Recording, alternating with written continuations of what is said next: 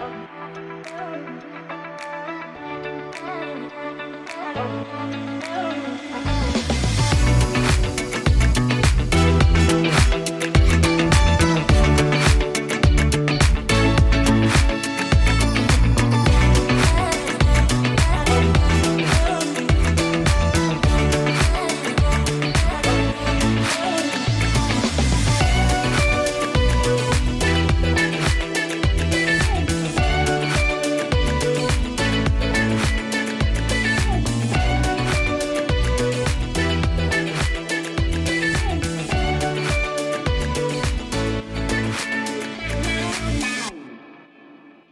Saludos y bienvenidos a la Puerta del Closet. Soy Ángel Hernández.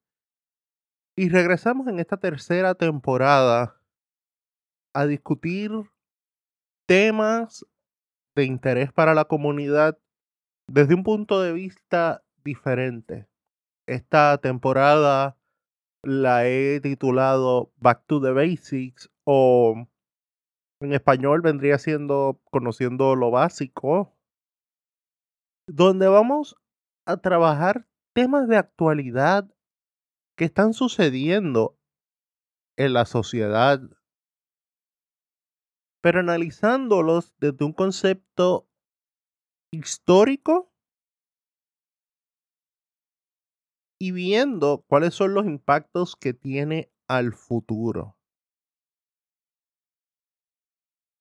Estos temas que vamos a discutir durante esta temporada son temas que actualmente están causando problemas en nuestra sociedad. Y son vistos desde el punto de vista que está sucediendo en el momento o en la situación particular no nos podemos desligar de que estas situaciones que están sucediendo hoy día traen un contexto histórico que todos, todas y todos debemos conocer para analizar la situación, ver qué pasó anteriormente cómo anteriormente esta misma situación nos afectó, nos atacó, nos causó daños dentro de la comunidad, cómo nos restablecimos de esa situación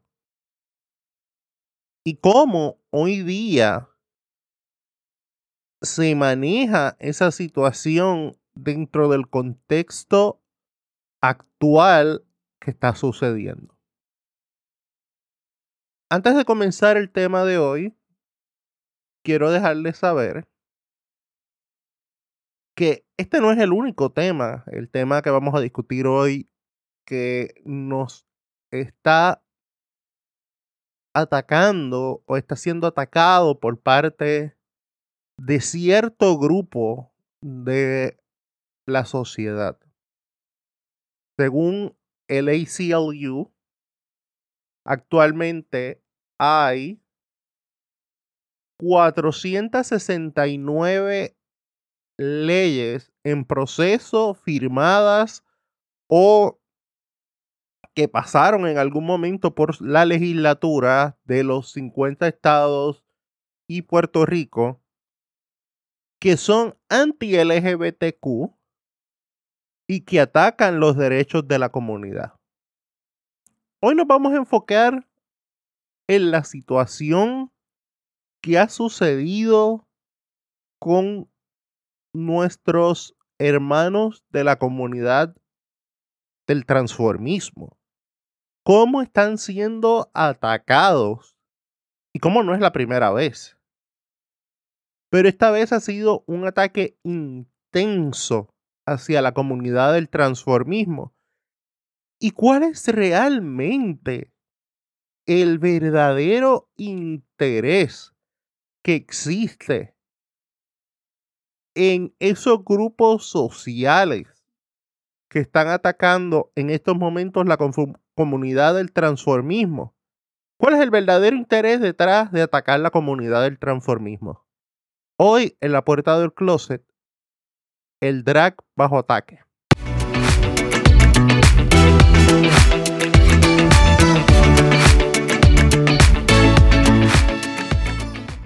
Antes de comenzar a hablar sobre lo que es el drag en general, vamos a discutir un poco la historia de lo que se conoce como el transformismo o lo que antes era conocido como el transvestismo, que es un término derogatorio que no se debe usar.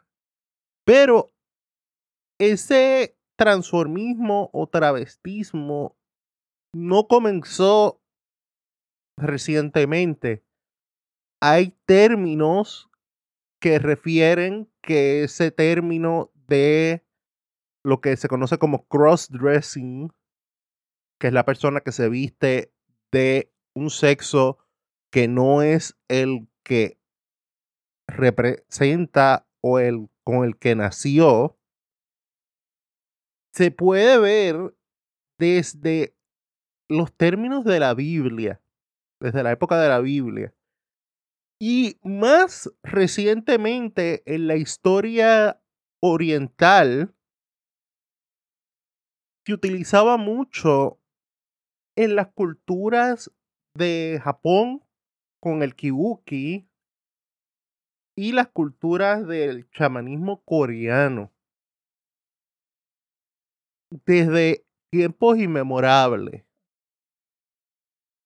Ya en el, lo que es el lado occidental, desde 1839 se observa lo que es el cross-dressing dentro de la cultura occidental. Estos cambios fueron duramente castigados por la cultura occidental, donde no era bien visto que un hombre usara ropa de mujer, o peor, que una mujer usara ropa de hombre. Desde 1840, como les mencioné anteriormente, las primeras eh, lecturas de transformismo o de crossdressing que se ven en la historia occidental se ven entre 1839 y 1843. Pero ya desde 1840 las leyes de Estados Unidos prohibían que la gente apareciera en público utilizando vestimenta que no fuera asociada a su sexo asignado al nacer o en aquel momento como se consideraba sexo biológico. Y lo que esto pretendía atacar en ese momento era reforzar la narrativa de género. Con esto estoy abriendo el piso para el próximo episodio, que desde ahora le digo, no se lo pierdan, porque va a ser una joya en cuanto a estos temas de sexo y género. Pero continúo. Estas leyes eran, pretendían reforzar la narrativa de que el varón se viste de varón y la hembra se viste de hembra. El varón usa pantalón y camisa y la hembra usa camisa y falda. Falda larga, no falda corta. Eso, no, no, no, no, no. Eso no puede andar enseñando por ahí las piernitas. Tiene que andar con falda larga. Eso era lo que pretendían en ese momento las leyes en 1840 en adelante. inclusive todavía hay leyes no relacionadas a este tema del drag, pero hay leyes en los libros donde si usted está vestido con una vestimenta de un sexo que no le corresponde al haber sido asignado al nacer, usted todavía puede ser arrestado en algunos sitios.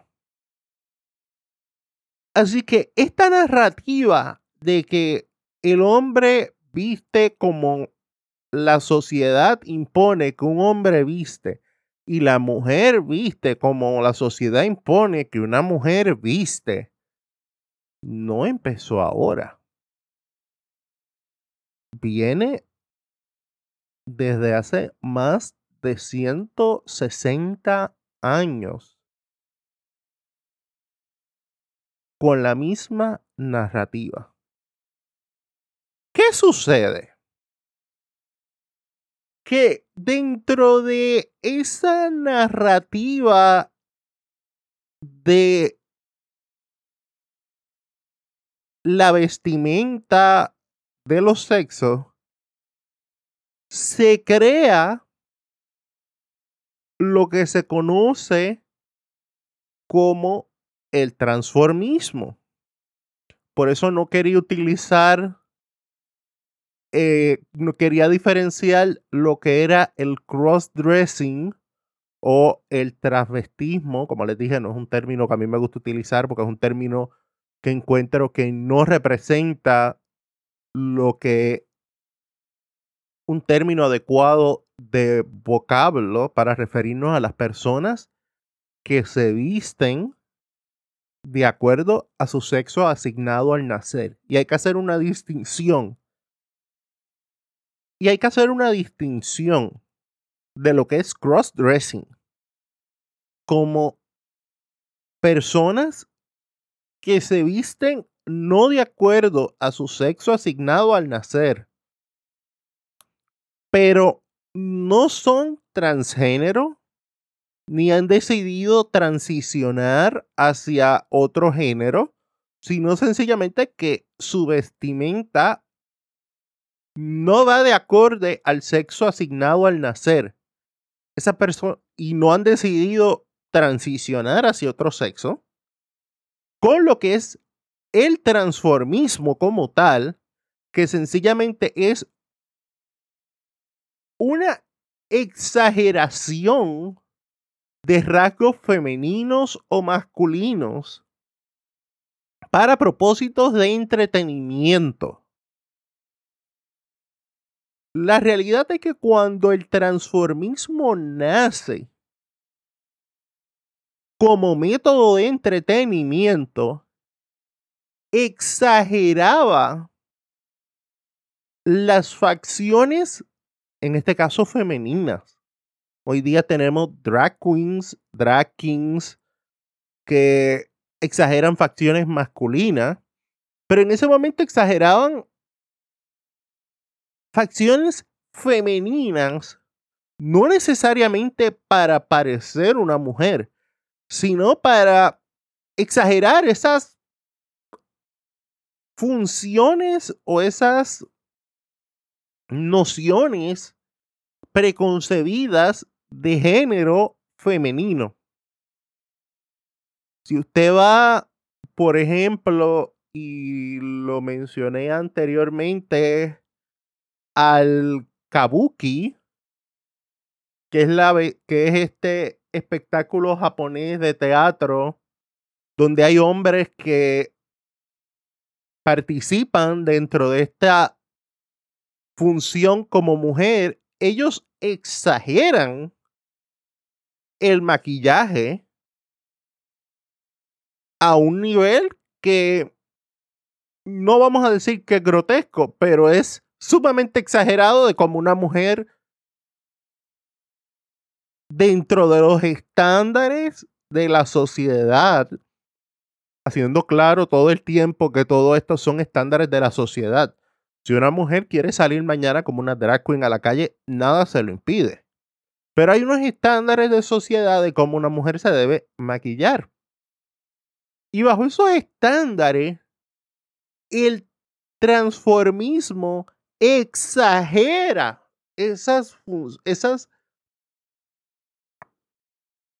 estándares de la sociedad y decide llevarlos, forzarlos para entretener al público. Cuando buscamos la historia en Estados Unidos, la primera persona que podemos encontrar dentro de récords históricos que se identifica como drag es William Dorsey Swan, que él mismo se llamaba la reina de las drag. Y él era un...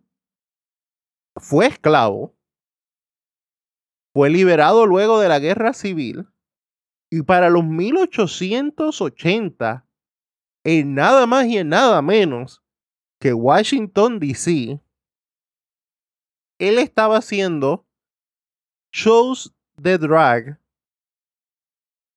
que incluían baile, premio y donde los participantes de estos shows de drag iban vestidos como mujeres. Ya podemos notar que dentro de la historia de Estados Unidos, William Dorsey retó al sistema y no lo retó en Wyoming, no lo retó en, en Texas, no lo retó en Montana, lo retó en Washington, D.C., en la capital de Estados Unidos. Es importante destacar también que ya al principio de los años 1900, los shows de vaudeville, que son estos shows donde se presentaba entretenimiento con música, y eh, canciones, fueron un espacio donde las drag queens de ese momento, que todavía no se conocían como drag queens, sino se conocían como crossdressers, entretenían al público y fueron creciendo en lugares icónicos como San Francisco y New York, que eran lugares icónicos para la comunidad gay, que han seguido siendo lugares icónicos para la comunidad gay. En Hollywood empezó también a entrar el transformismo como arte. Ya en películas en 1919 1933, 1935 y 1959 empezaron a salir películas con actores masculinos en roles femeninos como transformista. Ahora bien, cuando comienza lo que conocemos hoy día como drag queens. El término, la primera referencia del término de drag se consigue en los 1870. Pero no es hasta 1971 que hay una descripción específica sobre el término drag queen. Y la descripción de drag queen la provee Lee Brewsters en su revista Drag Queens Magazine, donde describe una drag queen como un travesti homosexual que es hiperfemenino, flamboyant y militante esa última parte quiero que la recuerden porque dentro de la historia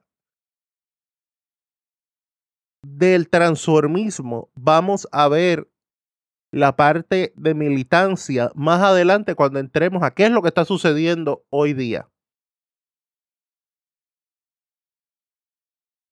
Dentro de los 70 y 80 comienza el transformismo a representarse ya en lugares más públicos, y cuando digo públicos me refiero a bars, discotecas, se fue abriendo más dentro de la sociedad. Pero antes de continuar, quiero recordarles que las drag queens han sido esenciales en dos de los eventos más importantes de la historia de la comunidad LGBT.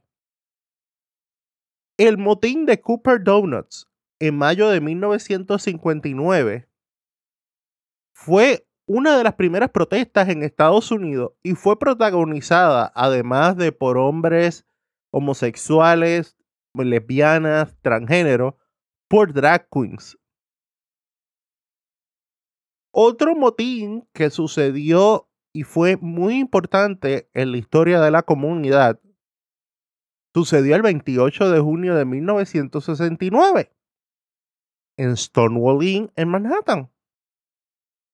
Las drag queens tuvieron una participación esencial dentro del, dentro del motín de Stonewall que sucedió esa noche y las noches posteriores, junto con las mujeres transgéneros tuvieron una participación importantísima en los hechos de esa noche. Recordemos que, como les mencioné anteriormente, era un delito vestir como mujer si tu sexo asignado al nacer era hombre. Así que es muy importante recordar la participación que tuvieron nuestros y nuestras y nuestros hermanos drags durante estos eventos trascendentales para nuestra comunidad. El drag tiene un antes y un después, al menos en la historia de Estados Unidos. Y desde mi punto de vista,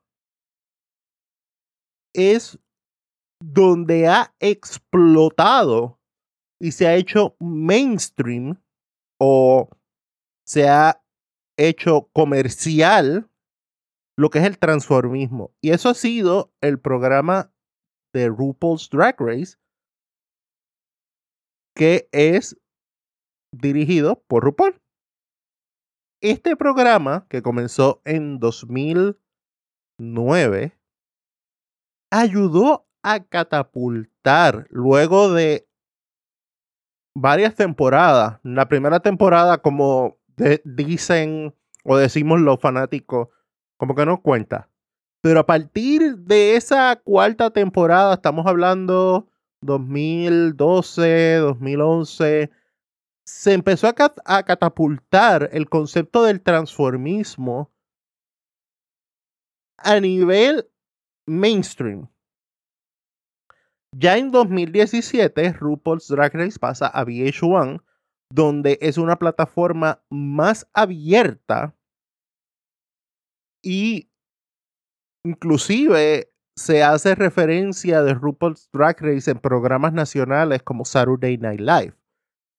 Por ende, ese antes y ese después de RuPaul's Drag Race, que es lo que ayudó a catapultar como esta segunda ola de transformismo. Y cuando digo la primera ola, de, fueron los shows vaudeville, los shows de 1840 hasta 1920, 30, esa primera ola de que el transformismo fuera mainstream. Esta segunda ola vino con los primeros, con los problemas de la primera ola. Ahora bien, ¿qué es lo que está pasando actualmente? Desde 2015 se fundó lo que se conoce eh, como el Drag Queen Story Hour. O en español, la hora de o la lectura de cuentos por parte de drag queens a los niños y niñas. Y esto se funda porque Michelle T que era una persona que se identifica como queer, decide llevar a su hijo a una biblioteca pública una lectura de cuentos y ella se da cuenta de que a pesar de que ella es queer, se identifica como queer, sí era aceptada, pero todo lo que se hacía durante el Drag Queen Story Hour era parte de una heteronormativa. Que necesariamente seguía estos patrones patriarcales de, como les mencioné hace un rato atrás, los hombres se visten como hombres, las mujeres se visten como mujeres, los niños pueden ser astronautas y las mujeres pueden ser unas buenas amas de casa. Eso es lo que debe ser la sociedad y lo que todavía hoy día a veces tú lees libros de cuentos y los libros de cuentos, pues la nena, pues, este, hace unas cosas que solamente lo pueden hacer las nenas y los nenes hacen cosas que los nenes pueden hacer.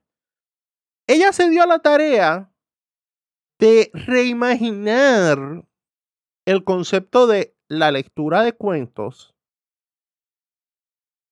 para hacerla más adaptada a una realidad donde todos, todas y todos podemos ser lo que queramos ser. Y la primera lectura de cuentos se dio en el Harvey Milk Memorial Branch en Castro, en San Francisco, en 2015. Adicionalmente al Drag Queen Story Hour que les menciono, se empezó a crear, como les mencioné anteriormente, ya el drag está un poco más mainstream gracias a RuPaul Drag Race. Se empieza a crear este concepto de brunch familiares o actividades familiares dirigidas por drag queens. Este tipo de actividades familiares dirigidas o amenizadas por drag queens son actividades donde hay música, donde hay juegos para los niños, donde hay este, comida y donde se trabaja en un ambiente familiar. Quiero recalcar eso en este momento, que es un ambiente familiar. Porque todos sabemos que la mayoría, y creemos que en el sentido común reina en esta sociedad, que los shows de drag queens nocturnos no son para niños, y eso no tenemos que decirlo. Yo no esperaba tener que decir esto. Pero todo el mundo sabe que los shows nocturnos de drag queens no son para niños porque se dan en barra, se dan en sitios que son para adultos, donde se pide un ID y donde no deben entrar niños. Y la temática de esos shows no es sexual, porque yo nunca he ido a un show de drag queens donde yo vea que la drag queen haga actos sexuales, pero sí son más inclinados al público adulto porque se hablan temas y se tocan temas de contenido de adulto. Y se entiende sobreentiende que ningún niño va a estar presente. Eso es sentido común. Pero, ¿qué ha sucedido? Esta segunda ola de mainstream, de transformismo mainstream, está siendo igual de atacada pero esta vez está siendo más atacada aún porque ciertos sectores de la sociedad alegan, indican, dicen, comentan que lo que se está haciendo con los niños es grooming o, o convirtiendo a los niños en homosexuales. No sé si reírme, llorar o qué hacer en con, bajo esa alegación. Pero eso es parte de lo que alegan estos grupos que están opuestos al Drag Queen Story Hour y a los shows familiares de drag queens. Vale la pena destacar que en el Drag Queen Story Hour los cuentos que se leen son para niños. No es que ya sacan eh, un libro de Darwin y se ponen a discutir anatomía genital con los niños. No. Son libros para niños donde le decimos a los niños, ustedes pueden ser lo que ustedes quieran ser. Si, tú, Elenita, quieres ser astronauta, ¿quién te lo impide? Y si tú, Marquitos, quieres recortar, quieres ser el mejor manicurista de todo Estados Unidos, nadie te lo impide. Eso es básicamente lo que pretenden las drag queens o lo que pretenden estos eventos de Drag Queen Story Hour de enseñar a los niños y a las niñas de que todos, todas y todos somos iguales, todos, todas y todos tenemos los mismos derechos y todos, todas y todas podemos ser lo que querramos ser en la vida. Aquí no hay nada de grooming, no hay nada de explotar a los niños, de convertir a los niños en homosexuales.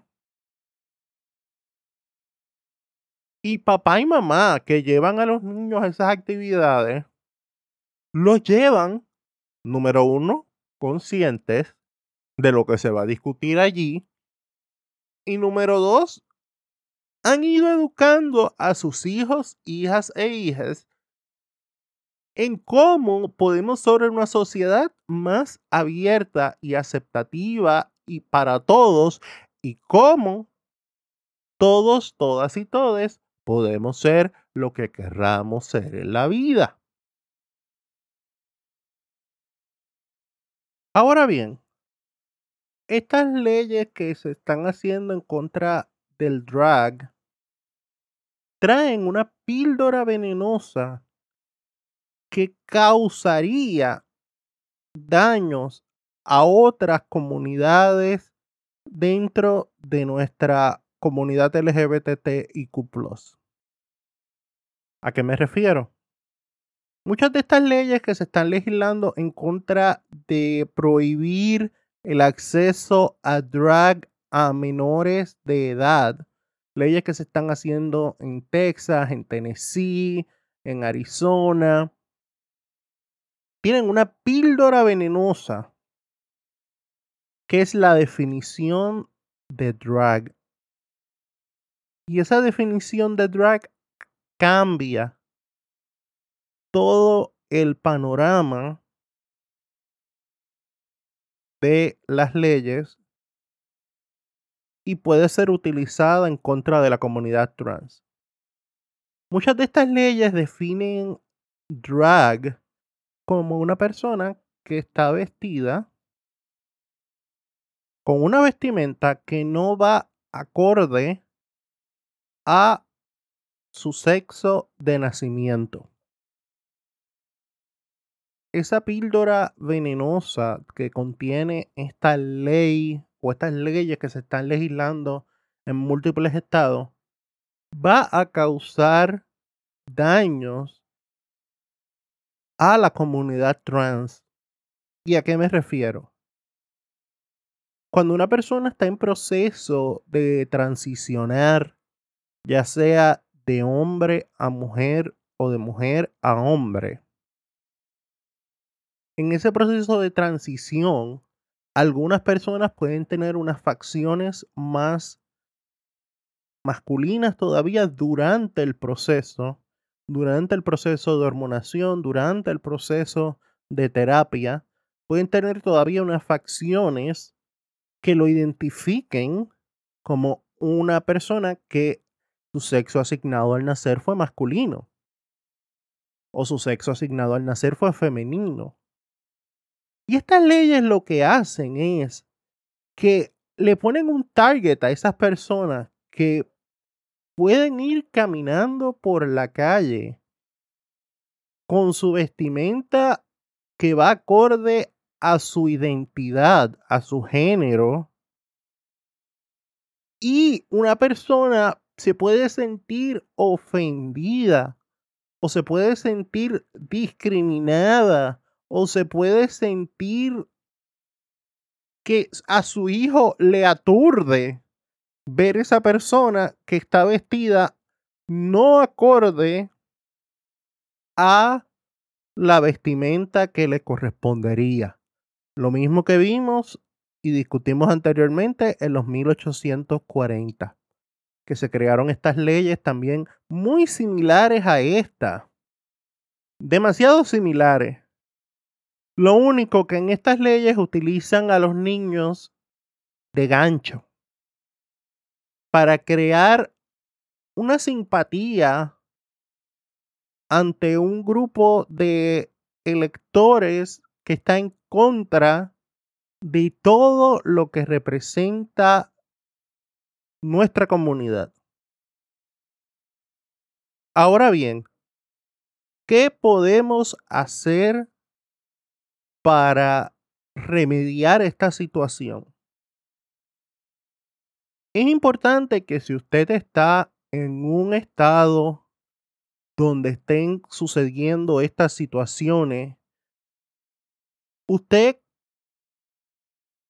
número uno, si la ley no ha sido aprobada, llama a su senador, llama a su representante, haga el esfuerzo. Hay muchos de estos estados que van a pasar estas leyes porque tienen una mayoría aplastante en Cámara y Senado y las pueden pasar.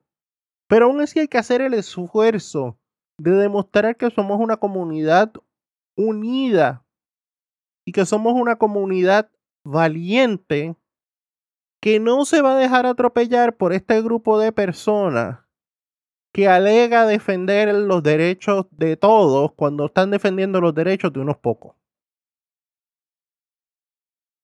Lo segundo si usted está en un estado donde ya esta ley fue aprobada y hay protestas, únase a las protestas.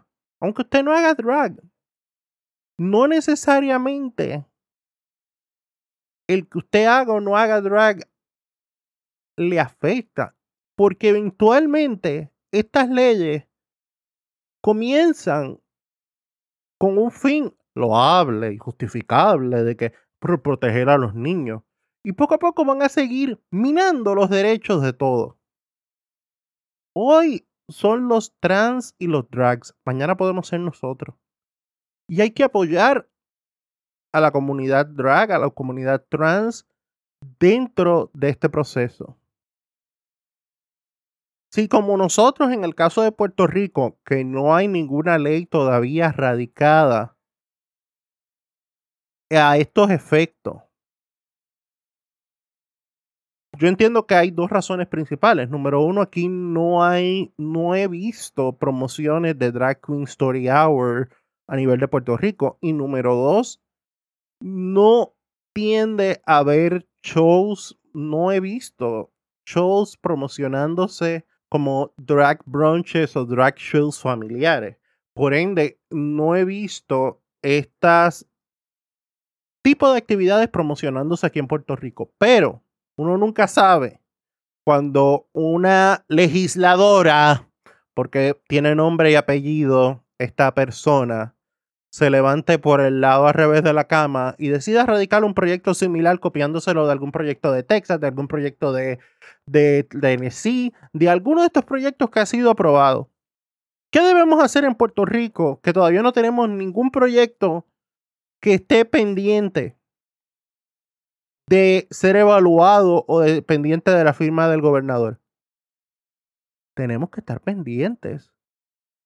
Tenemos que estar pendientes a nuestra legislatura. Tenemos que estar pendientes a, a las leyes que se publican en la página de servicios legislativos Y echar una ojeada de vez en cuando, echar una ojeada no viene mal, porque esta persona tiende a hacer estas cosas para que pasen debajo del radar y después de un tiempo exploten en la opinión pública y crear una opinión pública a su favor, pero que no toquen su vida. Tenemos que estar vigilantes. Es importante la vigilancia continua. Es importante mantenernos pendientes de lo que está sucediendo adentro, afuera, mantenernos pendientes porque hoy en la comunidad drag y la comunidad trans que están siendo atacados no solamente por estas leyes anti-drag, sino por otras leyes que en algún momento vamos a tener la oportunidad de discutir más a fondo.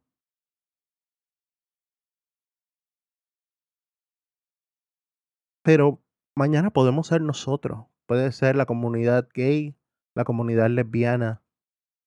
Puede ser un grupo de la comunidad gay. Necesariamente, porque no nos afecte hoy, no quiere decir que no nos va a afectar en el futuro.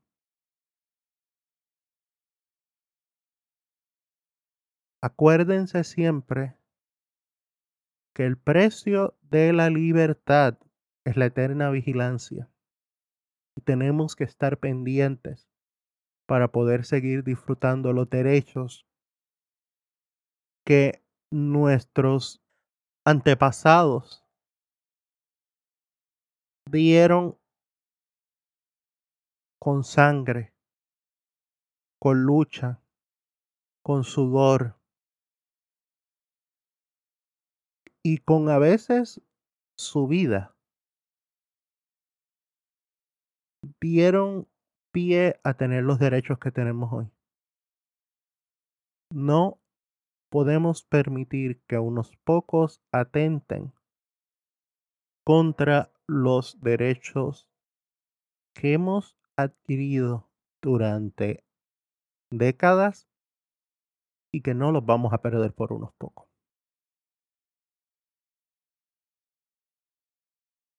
Este fue En la Puerta del Closet, el primer episodio de esta tercera temporada. No se pierdan nuestro próximo episodio. Va a ser un episodio interesante. Un episodio que va a discutir un tema que lleva años en la palestra pública, que lleva años en la exposición pública y que por fin vamos a lograr desenredar este tema y explicarlo de una manera sencilla para poder continuar llevando el mensaje para aquellos y aquellas que quieren acabar con nuestros derechos. Así que hasta nuestro próximo episodio. Este es En la Puerta del Closet, un podcast para la comunidad LGBT y Q, donde todos, todas y todes son bienvenidos. Hasta la próxima.